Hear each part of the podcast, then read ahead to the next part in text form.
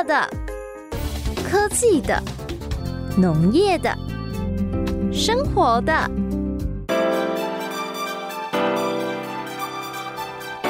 欢迎收听《快乐农播课》。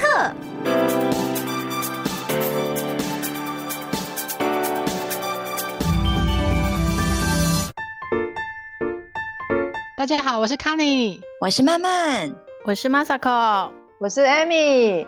欢迎今天大家收听我们今这个礼拜的姐的美好时光。各位姐，各位姐，我跟你说，我这一次啊，嗯、最近看了一个星座的分析，嗯、真的，我我觉得我接下来不错。他说我二零二一年的下半年啊，太阳、金星、水星接连会进入我的命宫，哎，我会我会升官，会发财。哦，真的太好了！以后我们都靠你了啊！对呀，我们的笑可是靠你的。没有，可是这里面有个有个地方有问题，他又说木星木星怎么会逆行啊？我是不太懂什么叫木星逆行。然后说要叫我慎防公司的小人，哎，帮我想一下办法，我不能让这个小人毁了我的升官跟我的加薪。要防小人，要怎么处理？这个这个有没有什么 people 啊？有花还是什么东西的？我跟你讲，哎哎，Amy 姐哈，以前年轻的时候就在外面走跳，就是 我在我我也我跟你讲，你家厨房一定就有的东西哦，是就你就可以什么东西就可以拿来净化你的环境，就是盐，很便宜，就是盐啊，盐跟糖长很像，你不要分不清楚。也要 猪菜，啊，盐盐跟味精也有点像哦，你要分清楚。我以前我以前在百货公司啊，然后我们在那边就是当专柜小姐，在卖食品嘛。然后隔壁的那个大姐啊，她因为两天业绩都不好，就比我差，然后他就，嗯，他居然他就拿出了随身的一个小锦囊，他居然里面就是盐跟米的东西，哎，就混在一起，然后在那边撒，哎，撒他的汤味，然后我就觉得很好奇。真的假的？对，然后他说他已经站柜好几好几年了，他说超有用，然后果真他就开始，所以我，我跟你讲，卡尼，你这个职场遇小人，这个也是，啊、你就盐跟米混一混，然后 然后我的座位吗？我的座位方圆小人小人消退这样子啊？有没有小人消退？对对对对对。你就你就撒一撒，然后念念有词，这样就是小人去 贵人来就可以了。这个很有效，这个对高科技业也，也是有效。高科技有效是不是？哎、欸，你不要骗我哦，我还不知道盐有这个这个功效，哎，还可以做防小人去小人这个事情。你 是从哪边听来的？你你不要乱讲哎！我我亲身体验了，我就跟你讲说，在保货公司那个那个，我们业绩都是靠这样的。真的哎，可是那个盐好像听说用粗盐会比较有效，对不对？嗯，对，对啊，粗盐哦，因为家里用的是那个精致盐啊。嗯，对啊。我觉得听你们讲，我觉得实在是太让我没有安全感了。我等一下拿那个盐在公司撒，我本来可以生。官发财，我的哎呦，我脑袋瓜有什么问题嘞？我我觉得 我，我跟你讲，那个重点就是米不能太多，因为那个米哦太颗粒太大，你 你踩到的话，所以 而且你要一定要一定要第一个去啊，你早上就是第一个去，你六点多就去公司啊，你傻，你这样才不会被发现。然后到时候有监视器，被发现，对，被发现就说我不知道哎，老鼠搬来的。对，哎、欸，这不然我们请一位，我们今天请到一位啊，就是对盐蛮有研究的人，他蛮厉害的哦，他叫萧和琴，然后是用镜头啊来记录我们的土地跟关心农业的记者。等一下呢，我们就邀请他出场，然后你来问他盐到底有什么作用，好，这样比较快，不然我们讲你又听不懂。对，和琴，何琴应该来了吧？Hello，大家好。进来了吗？各位，欸、大家好。对，何琴，你是驱小人的专家吗？我跟你，我不是啦，你是你是盐的专家。我刚刚好像没有介绍说他驱小人专家，可是康康妮姐比较需要是驱小人啦，盐不重要啦。没问题，没问题。我小时候看林正英的那个鬼片，哦，也可以来一下就对了。那到底盐可不可以嘛？你要解释一下你怎么对盐这么有研究？其实会研究盐，就是当初在跑食材跟环境的记录的时候，就好奇说，哎、欸，这很基本的元素，就是我们每天都要吃到、遇到的东西。那在、哦、这东西在台湾到底是怎么样？那它的发展是怎么样？所以开始研究盐，就开始去找台湾有在做盐的啊，哪里有盐啊？以前没有盐的地方，他们怎么去盐这样子。我们说柴米油盐酱醋茶，盐其实在我们生活中真的是不可或缺。所以今天为什么要请你来跟我们讲讲盐？除了要为了我啦，我那个区小人啊哈，可是 我觉得我们的身体健康，还有我们每天生活中都有很多盐的作用在，所以今天呢，要请你来跟我们聊一下。好啊，你觉得盐盐有没有什么历史？你可以跟我们分享的？其实盐在以前来讲，不管是哪一个时代啊，都非常的重要。尤其盐，像以前罗马帝国啊，罗马帝国它就是。嗯为了收了盐税，所以它控制了所有的海岸，所以才成就罗马帝国。所以以前的盐在白金啊，像以前的盐，还有一个在汉朝的时候有一个叫盐铁论，盐铁论在谈的，其实这现在也是有自然铁是跟这个一样，嗯，是不是该与民与民争利？是我们是要课盐税跟课铁税啊？所以那时候盐铁论就是一个辩论，就是说到底我们要先富国强兵，还是把这些东西放给人民去做？所以其实那时候演就决定一些帝国的兴亡了。那、啊、可是大部分其实，因为我们现在演很容易取得，所以也不太记得说这些过往的历史。嗯，真的哦，哇，盐跟一个国家的经济发展都有关系耶。听说以前卖盐的都是很有钱的。没错，以前 在日本时期拿盐的时候是违法的，就是你靠近海边啊取盐啊煮盐都是违法，抓到就要被抓起来。嗯以前就是，所以那时候在国民政府来的时候，海边也是没有解盐，嗯、就是不能去海边，所以盐是说受政府管，哦、就管理的物资就对了。直到后面现在就是现在的盐开放，哦、所以大家对这个矿物就是这个我们必要的矿物质就到。哦，然后我有查了一下，我发现有有一个很有趣的一个一个盐的一个小趣闻，他说这个盐啊跟薪水有关系。它是跟钱有关系就对了，太酷了。对，所以那就是从罗马时期那时候开始，嗯、以前在罗马时代发薪水的时候，他会发给你你必要的物资啊，所以他发给你的时候，就是像我们英文单字里面 S A L A R Y 这个字啊，就是薪水。Salary。它前前面的 S A L 其实就是盐啊，当时候就是因为罗马帝国的时候，嗯、他们发给士兵盐，就是哦，反正你回去煮也用，这也是薪水的一部分。所以那时候的薪水这个字是从这英文单词是从这个演变过来的。哦，原来如此，真的。那盐有好多好多的学问在。我们平常主妇们一到超市看到琳琅满目的盐，尤其到那个日本的超市，哦，那日本超市的盐更多。那现在如果你去对呃我们一般的超市，其实里面盐也是一大堆，不知道怎么选。等一下你给我们介绍一下，盐有各种各样的盐。那这些盐呢？它有什么特别之处？然后它生长的地方，啊、呃，取自于哪里？那是怎么样来的？OK 啊，其实像好台湾的盐比较单纯，因为台湾就是如果除了扣掉进口嘛，嗯、就是海盐跟很少的盐盐，盐盐比较少。就是我跑过的地方，就是那个田寮跟花东有一点点的，但那个几乎是没有办法去人类没办法去使用，成本太高。啊，像以中国来讲，嗯、它的青海的茶卡。湖盐，它是一大片的湖，然后它就是整面积，其实它那个就是盐水，然后再来是海盐，海盐一般我们知道就是大海取取来的盐。嗯、在四川的自贡有一个叫井盐，井盐其实台湾也有，可是比较特别是它的地方是有时候在山区，啊要看那时候的造陆运动去形成的。啊像西藏的芒康，它有池岩，池岩就是它把一些井水或者是池水引进来之后晒。然后慢慢让那个盐水的浓度变高，然后另外一个就是我们常常听到就是说玫瑰盐，玫瑰盐就是盐盐，盐盐就是可能以前在古大陆的时候，这是海水是在地底下面，然后它隆升之后，它变成一个湖，慢慢干掉再挤压等等之类，它就在开采时候被开采出来的盐。这其实这几种就是我们常看见的盐。好，所以总共有湖盐、海盐、井盐、池盐跟盐盐。好，那大概就这几种。哦，我们今天请你来，当然不会让你这么简单就把这个事情就带过去。等一下，我们回来休息一下，我们回来，我们这里面有好多问题要问你。OK。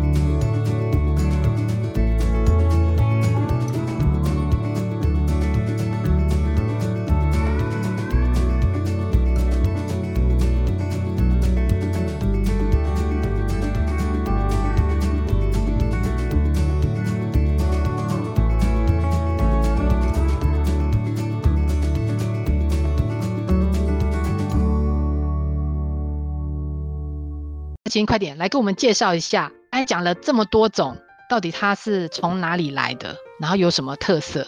湖盐，湖湖怎么会有盐嘞？湖不都是淡水的吗？对，其实这个东西就是我们当初有些是大陆造陆的时候拢生时候把海水提升上来啊，所以哦，或者是那些盐就是盐块的时候，它本身有盐分，盐分经过雨水冲刷之后造成那个湖盐啊，这也是盐的风味的开始。像有些盐啊会哎可能吃起来甜甜的，有些盐吃起来酸酸的，有些盐吃起来苦苦的，然后甚至有些盐吃起来有一点那个臭鸡蛋的味道。这个是盐在不同地方它形成的时候造成的不同的风味。像哦，你要像我们常常听到玫瑰盐，它就是盐。嗯，玫瑰盐它主要是因为它的颗粒的口感，嗯，是因为它的风味有其他的特殊的差异。啊，像那一个宵夜黑盐，宵夜黑眼就是有一种硫味，它是黑色的，它它通常会用在那一个黑色的，对，茭白笋上面或者是一些小羊排啊，它。它是在火山周遭形成的盐，所以它吃起来就有一种有的味道，而又有一种刺激的味道。而这在我们不同食物上的应用，可是盐的风味其实它是影响是它的环境。哦，你说它形成的环境啊？对，所以它不同地方形成就不一样。对啊，像刚刚有提到，我们有一个叫邓邓什么火腿忘记了，它是用井盐啊，它酿酿造起来的风味就非常不一样，像。在那时候，法国他们做气食的时候也是用到盐啊，啊，那个他们就用贵的盐之花，哎、啊，不是用很贵盐，他们用很、嗯、我忘记那个位置名字。那他们用那个盐去去做气食的时候，那个风味其实也是会有差的。嗯，啊，只是这些东西，因为像之前我就有问过台湾做一些酱油的，他们用的盐啊，其实台湾在做酱油会讲究盐的厂商其实也不多啊，我们就了解说他为什么会选择这个盐，对它的风味上有什么影响。盐池是什么？一个池塘的，它就是其池塘也会有盐。对，其实跟台湾在做盐有点相似，就是我把盐水引进来之后，持续的曝晒、曝晒、曝晒，但是它的波美值就是它的盐度达到一定程度之后，它就慢慢结晶出来啊。所以它那种风味要看它的地方啊，像西藏那里的瓷盐，它是五颜六色，很漂亮。啊，其实早期五颜六色啊，对，五颜六色看过，对，有有看过照片，嗯、很漂亮。啊，早期的玛雅文明的时候，他们也有砂岩的瓷岩位置啊。那那边的下方，其实他们的瓷岩也是跟西藏那边是一样的，然后它的颜色也是非常漂亮。啊，其实那是因为矿物质，其实都大部分是因为矿物质，其实或者也是我们简称叫重金属啊，对啊，所以重金属。听起来乱恐怖一把的，对啊，是非常恐怖。重金属里面有没有黄金？我比较重重要。那个如果有黄金的成分，金箔有没有？也可以来一下就对了。有药有药用的金金箔啊，可以吃人可以吃的金箔啊。如果有金箔，应该也轮不到我们去取盐，都被掏光了就对了。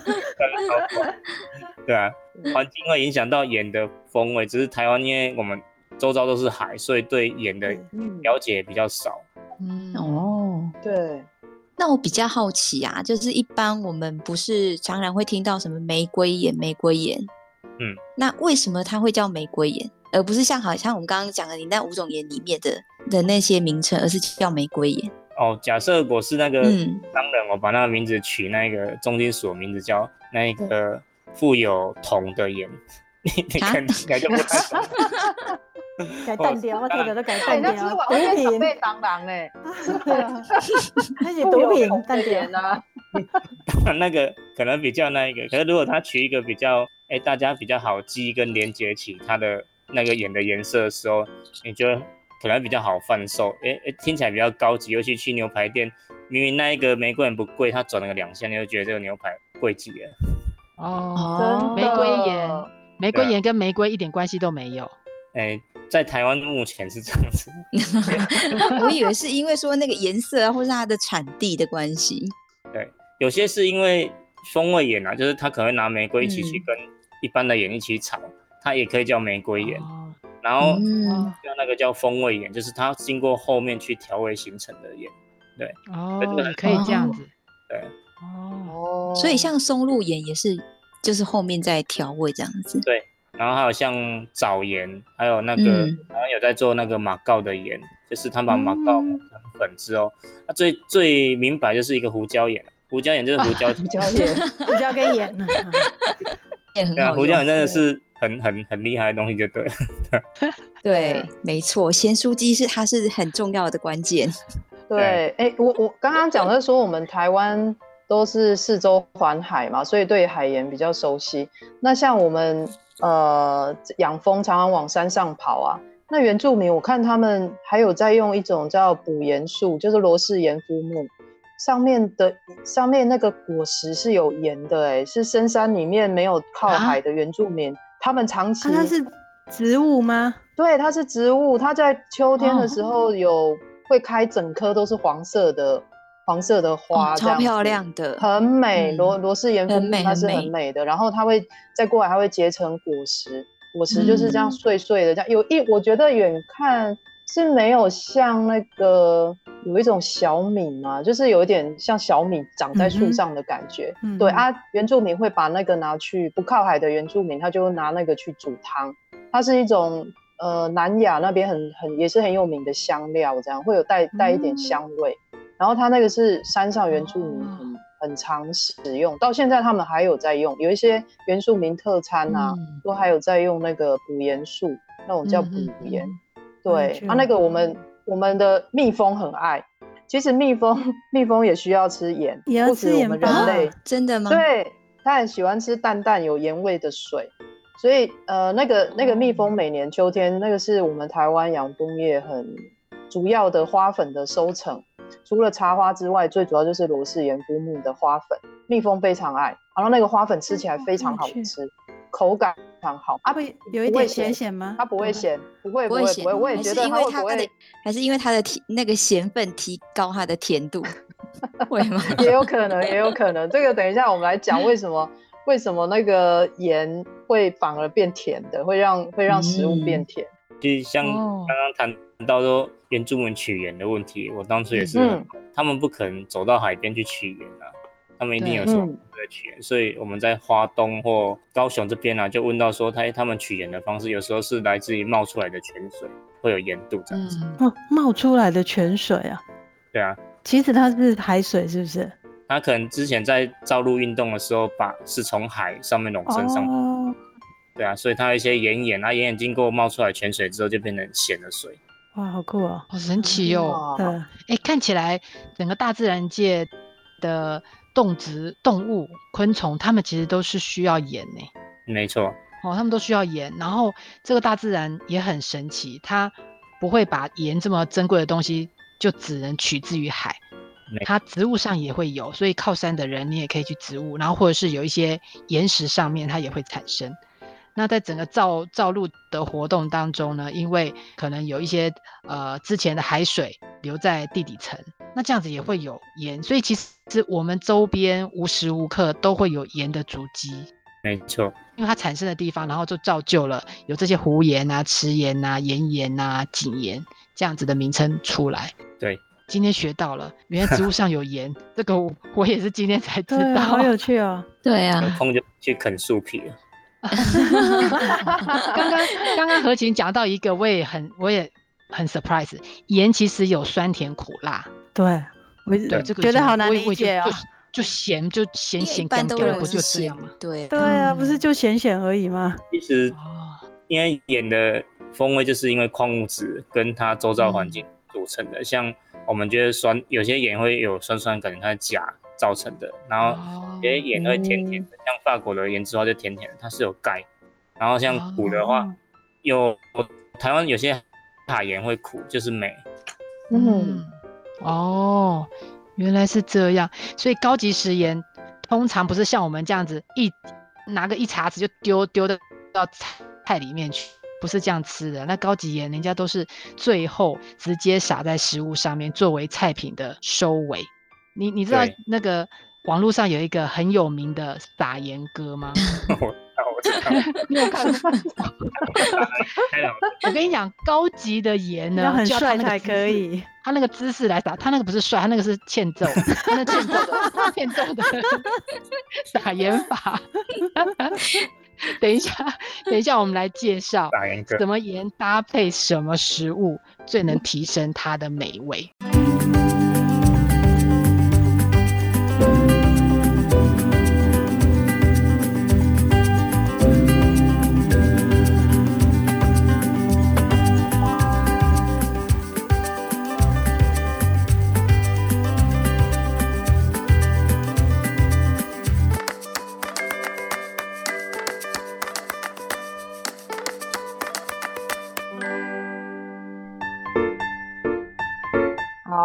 我们刚刚听听那个专家啊讲了好多种盐，有山里面的盐，海里面的盐啊。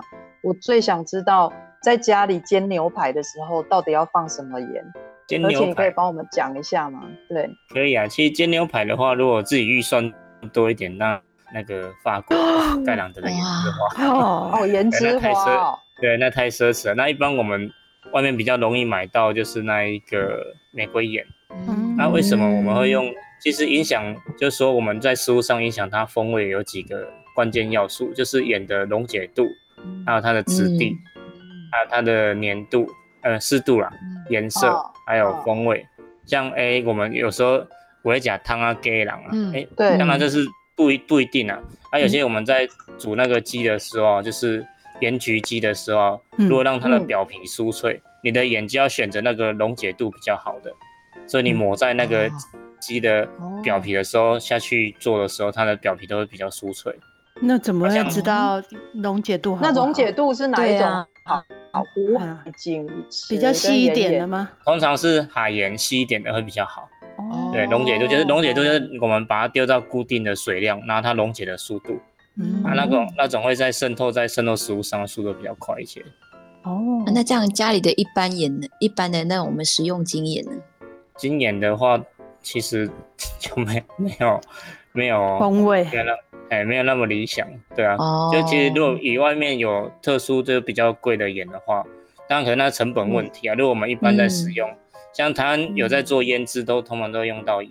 可是通常我、嗯、像我之前在跑澎湖那个渔业的时候，他们会做那个椰干啊什么，我都问他们用什么，大部分都是用粗盐。对啊，所以它它的椰干很可惜，是我之前很无聊就跑了屏东，说我做椰干的，然后去了解他们每一个椰干的风味，出鱼种都是一样哦。结果我发现他们的风味很重要的决定一个基础就是在盐。对啊，所以他用什么盐做椰干最好？用什么盐做椰干最好？就看那他椰干一支卖多少。如果一一支卖。哎、欸，我去那个烧烤店，高级的烧烤店，一夜干很贵哎、嗯。是，对啊，对，对其实就是就是差在这个基础原料。如果他用贵的，假如像法国那种盐，它吃起来微甜微甜的，它可能一支腌起来或是腌了十支起来，可能就五六百块的成本。哦，光盐这么贵。对啊。那我会点的，下一次他如果我在点的时候，我就说，请问你这一夜干是用什么盐？是用什么盐把它？他跟你说，是我阿嬷的脚。天哪，这个哦，这有特殊的另外一种特殊的风味就对了。我跟你讲，人的汗水也有盐呐，对不对？对啊，你就边做的时候边滴汗下去，那个风味是无可取代的。对，阿嬷走之后，阿嬷走之后风味都变了。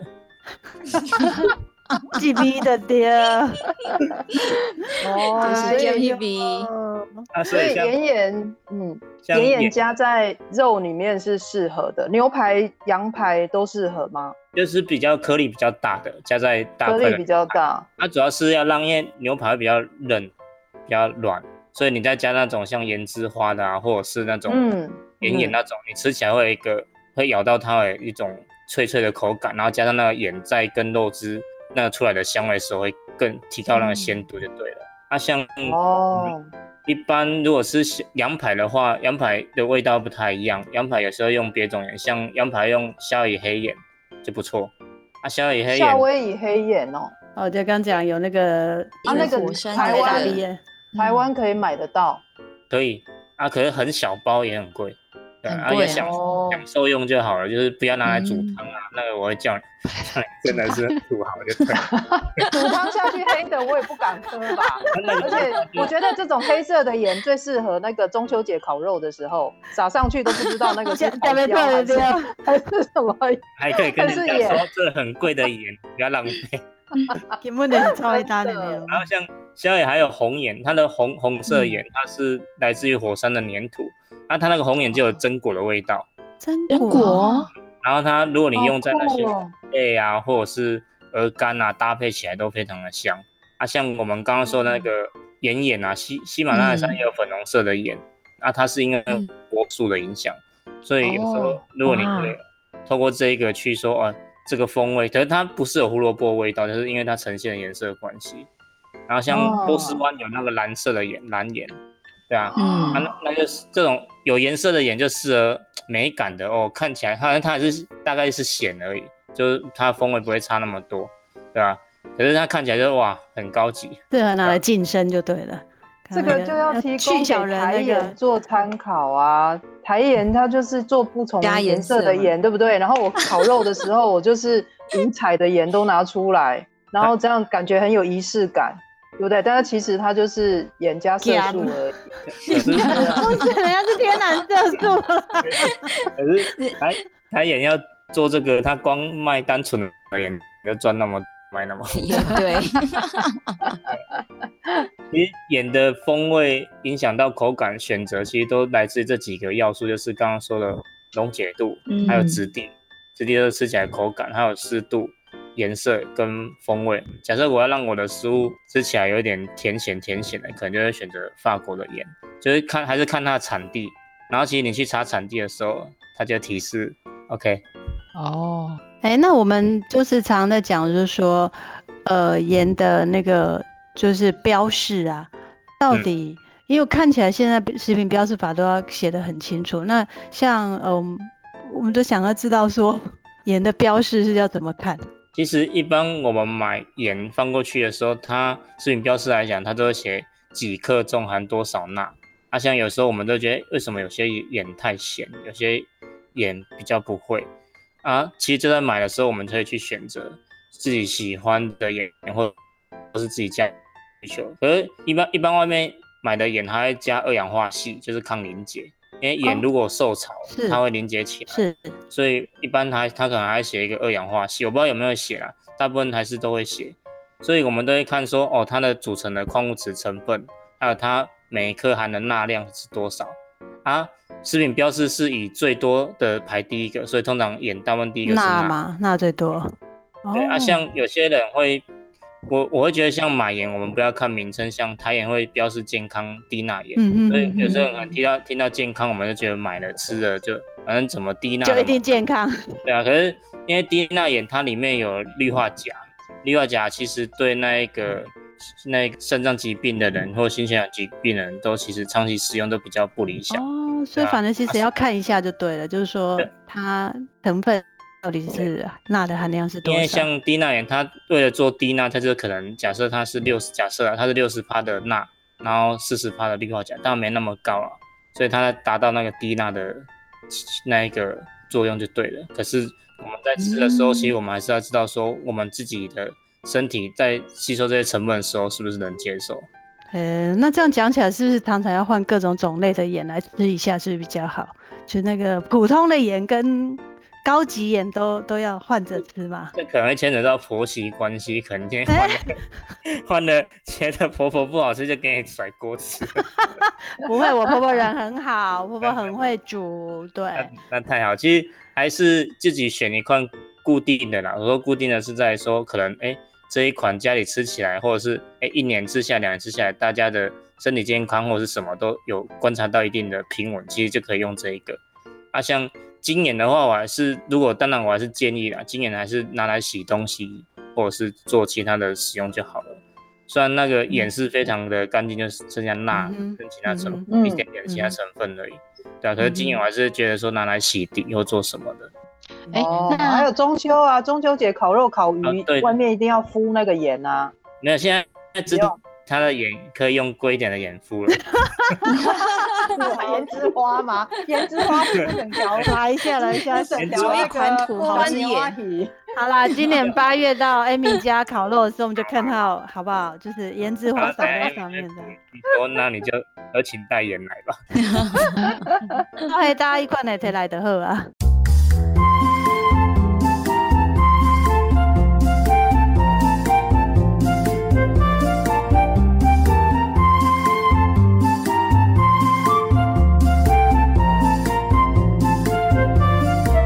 何琪，那我去超市买盐的时候啊，盐有那种加碘跟不加碘的，到底我要选哪一种比较好？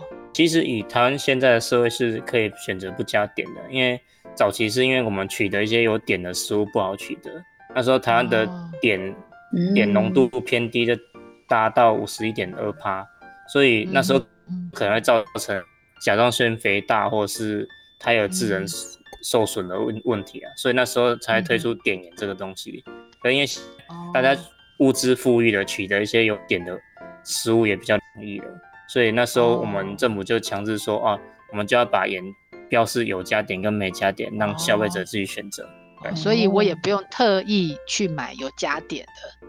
对，其实不用，哎，因为现在像海带也有了，所以取得都比较容易了。就是藻类或者是什么，有些都会有存在这个物质。嗯对，那你刚刚教我们看那个营养标签的钠含量，那钠含量有高有低嘛？那到底我们要选，我们我们要选那个钠含量高一点的来吃，还是低一点的来吃？假还是怎么判断？假设家里有一些可能心血管疾病或是一些肾脏疾病的人啊，我会建议说，我们在看标示的时候，就是看它后面标示，假设以一百克为基础的话，它钠含量高或低。就是如果哎有心血管疾病，我们就选低一点的。当然是如果有日本的盐，日本的盐可能会比较多选择。台湾的盐大部分比较少，就是台盐跟健康低盐，他们这这几种，还有健康什么什么盐这种类。而我们选进口盐的时候，我们就去仔细看说，哎，它一百克或是一克的钠含量是多少啊？可能我家有一些这些疾病症状，我们就选那些比较低的。可是有时候在煮的时候啊，可能婆婆啊或谁跟你说这没盐呐，你哪不这啊？等等之类的，而那个就是要一个习惯，哦、就是说原本假设它一克的钠含量是三十，可是你现在买这个一克钠含量是十、嗯，可是你如果还变成原本加一匙变加三匙，其实是没有差的。啊、那，那也一样的哈。对、哦，其实就是你加的茶匙还是一样，可是其实你把已经把那个钠减少了啊，长期使用下来，它就慢慢去调整那个习惯就对了。哦，所以。你家的一茶匙盐跟我家的一茶匙盐可能不一样，对，不不会一样，就是看自己选择的盐的差异。哦，对，那我了解了解。对，嗯，这样也蛮麻烦的。而且啊，我发现哦，我像我在煮饭就会，我妈呢，因为有一高血压，那因为高血压，她说不能放太多，不能少盐嘛，对不对？可是呢，我爸因为在山田里面工作，流汗流很多，所以变成说啊，你煮黑不咸，我老公我一定要吃咸一点的。哎，这真的很难煮哎，有没有什么建议的方式啊？是我今天有大比较大量运动的，还是透过那些电解质，像一些运动饮料来补充？因为它本身就有一些钾跟钠跟糖这些基础的电解质成分来补充自己那流汗，就是其实电解质主要是让我们可以把水分吸收进去的。嗯。那、啊、如果说家里一般真的在食用的食物在烹调的话，我还是建议选择比较健康的盐来。所谓健康，就是对自己家庭适合的，啊是不管是钠低又是钠高的。有些真的吃比较咸，它也没有差。所以平均下来说，哎，如果家里有一些疾病状况，除了是盐以外，当然其他吃的食物还是要调整。可是透过这样方式，是让有在高运动的跟一些家庭烹调的时候是分开的。哦，所以它是。等于是说，汗流比较多的人，就请他们的阿伯利改哥可以领运动饮料，是这样子吗？对啊，不然你要特别说整桌都煮得很咸的话，可能大家 就是大家吃，有些人身体状况不一样，吃可能也会影响到其他人。对啊，因为每次我爸都嫌我说啊，这猪料不够咸，可是问题是 我们吃，我觉得太咸了。其实运动量大人真的会可以吃。嗯、假设我们像高雄啊，重工业多，所以高雄的食物的特色就是它咸。哦。第一是为了呷粗饱，所以我吃饭咸的话，我会吃更多。阿、嗯、妈，今天在这里靠亏会比较有亏的。嗯，欸所以真的不能吃太清淡。我我也蛮还有一个疑问，就是其实台湾外食族高达七成啊，嗯大家中午很多人都吃便当嘛，然后或者是早餐就吃外面早餐店。如果我今天对请假，我那个嗨三打给我炒那个面啊，或者是饭啊，真的太咸的话，那我多喝水就可以了吗？就是就是他 炒来真的，有时候我们就是会觉得，你当然现在你就交代一下说，哎、欸，嘿盐跟麦搞啃他贼卖猪要讲啊，但是有时候就是没办法，真的有时候厨师可能一失手放太咸，那这样吃太咸的话，我们就猛喝水，不知道可不可以平衡的过来哈。基础上，你摄取的钠含量还是一样。像我们那个卫福部的统计，就是我们平均一天大概摄取十克的钠，就是已经够多了。所以像以前有一句话就是说，我价格崩比你记得啥？我我那就加盐比你比你吃过分较哎我多我叫的盐 吗？比你疼。我加盐比你加过饭较济。如果他如果跟你讲这一句，你要跟他说，通常这样你应该是肾脏疾病死了。对啊，保掉。对啊，所以其实如果那个厨师外食啊，外食，可是外食这个问题真的比较严重，所以我会建议说，如果那间比较咸，除非你真的很喜欢吃那一间，你就该跟那个厨师讲一下，啊，不然你回去就是想办法，如果能加一些东西稀释掉那个盐分，这样是可以。可是嗯当然我们吃的比较多的钠时候，都会喝很多的水，啊，其实还是嗯你的身体要去吸收的东西不会消失。哦，所以太咸可能就是本来吃要吃完，可能就吃一半就好了，对，嗯就不要不要勉强自己吃完这样，因为真的摄摄取的钠单一餐来讲还是太太多了。对，像有些厨师在煮，他是真的为了好吃，就是适口性啊，所以他可能加两汤匙、两茶匙之类的。对啊，真的，其实我觉得好像咸一点真的比较好吃欸，因为像我们自己在煮的时候都会嗯加少一点点，可是其实风味真的就比较没有那么足。现在 是这样，就是因为它影响到，因为盐咸会影响到鲜鲜味，真的。所以如果少这个咸的东西的话，没有咸。像有一本书叫《诶没有盐的生活》，是日本的书，它在讲没有盐如何去摄取盐，再从刚刚有讲到植物中，啊，所以如果我们没有没有去摄取这个东西的话，当然就是 只能透过自律去解决这个问题。啊，那本书的作者是因为她丈夫有肾脏疾病，她才去开始研究说，如果没有盐的饮食去怎么去解决这个问题。怎么去去那个？嗯可是正常对人其实不应该随便减盐，对不对？减不过度的盐啊。不建议，不建议，真的不建议，因为所谓不建议是在说，有些人如果你突然间那这个东西减少的时候，就其实你可我们可以试两个月没有吃盐的话，我们就觉得身体比较没有力。嗯嗯，嗯，我亏单啊，人会神神啊呢。嗯，所以其实哦不要突然间把盐减少，而是慢慢去适应那个哦。以前我像像像我妈好，她以前就吃比较咸的口味，嗯哼，然后后面我帮她换盐，换盐之后她慢慢煮，我就跟她说那个盐其实你加一样的分量。她她一开始在被我骗了、她也是加两汤匙，奇怪怎么不会咸？她还加四汤匙，然后我跟她说 妈你就习惯加两汤匙就好了，这样吃比较健康。对啊。哦啊，他后面慢慢就会习惯这个咸度了。后面再吃到外面，他觉得外面一本原本他习惯不咸的，会变得很咸的。哦，哦，哎啊，那那上一次那个卡尼家好像我看你端西瓜出来，你有沾那个盐呢，嗯，嗯，所以看对，那那那个那个，请问何晴，为什么西瓜是甜的啊？沾沾盐为什么会吃起来会更甜吗？还是因为盐本身是咸，然后遇到那个西瓜的甜，它会让你对那个鲜度，它自然西瓜汁多了，所以让你对那个甜跟咸会是非常，你会觉得说很好吃的。嗯，哦就变得比较不腻，是不是？对就不会太比较不死甜腻可以解啊腻。如果我们一直吃，当然西瓜如果整颗都是很甜的话，有些很甜，嗯但有些也是没那么甜。很甜的话，我们吃了就会觉得很腻。像有时候我们吃橘子也会沾盐，就有时候就是这个原因。橘子也在演，橘就是子，就不知道有没有吃过，像有时候我们跑离山，然后很橘子冷，很冷，对，我们就烤完橘子，哦然后把它剥开，然后加盐，对，沾盐吃，啊，是哦，超他们是好照顾过吃的的时阵在加，很好吃啊，那是很好吃。对，啊，对啊，嗯，太酷了。对啊。所以什么都可以沾一下盐哦。其实我们有一有一部电影叫那个萨尔加多的凝视，然后他他中呃中国的翻译叫那个地球之眼，他在说意思就是说，那一个其实人类是地球上很重要的一个物种。他他为什么会举地球之眼？他把那个眼其实叫做人类，所以那眼是对所有动物都植物都是非常重要的矿物质啊，所以我们要反思说我们这些食物对环境的重要性。嗯，好，了解了。今天非常谢谢何晴来跟我们分享所有盐的知识，然后让我们大家也知道怎么样正确的使用盐。那家里面呢要备一些常用的盐，然后也要买一些比较高级的盐。来提升我们一些比较特别的食材。那今天的节目呢，如果你对我们今天讲的盐有什么兴趣，或是想要问的问题，你可以上我们的粉砖留言给我们，我们会找何晴来帮你再多做更多的解答。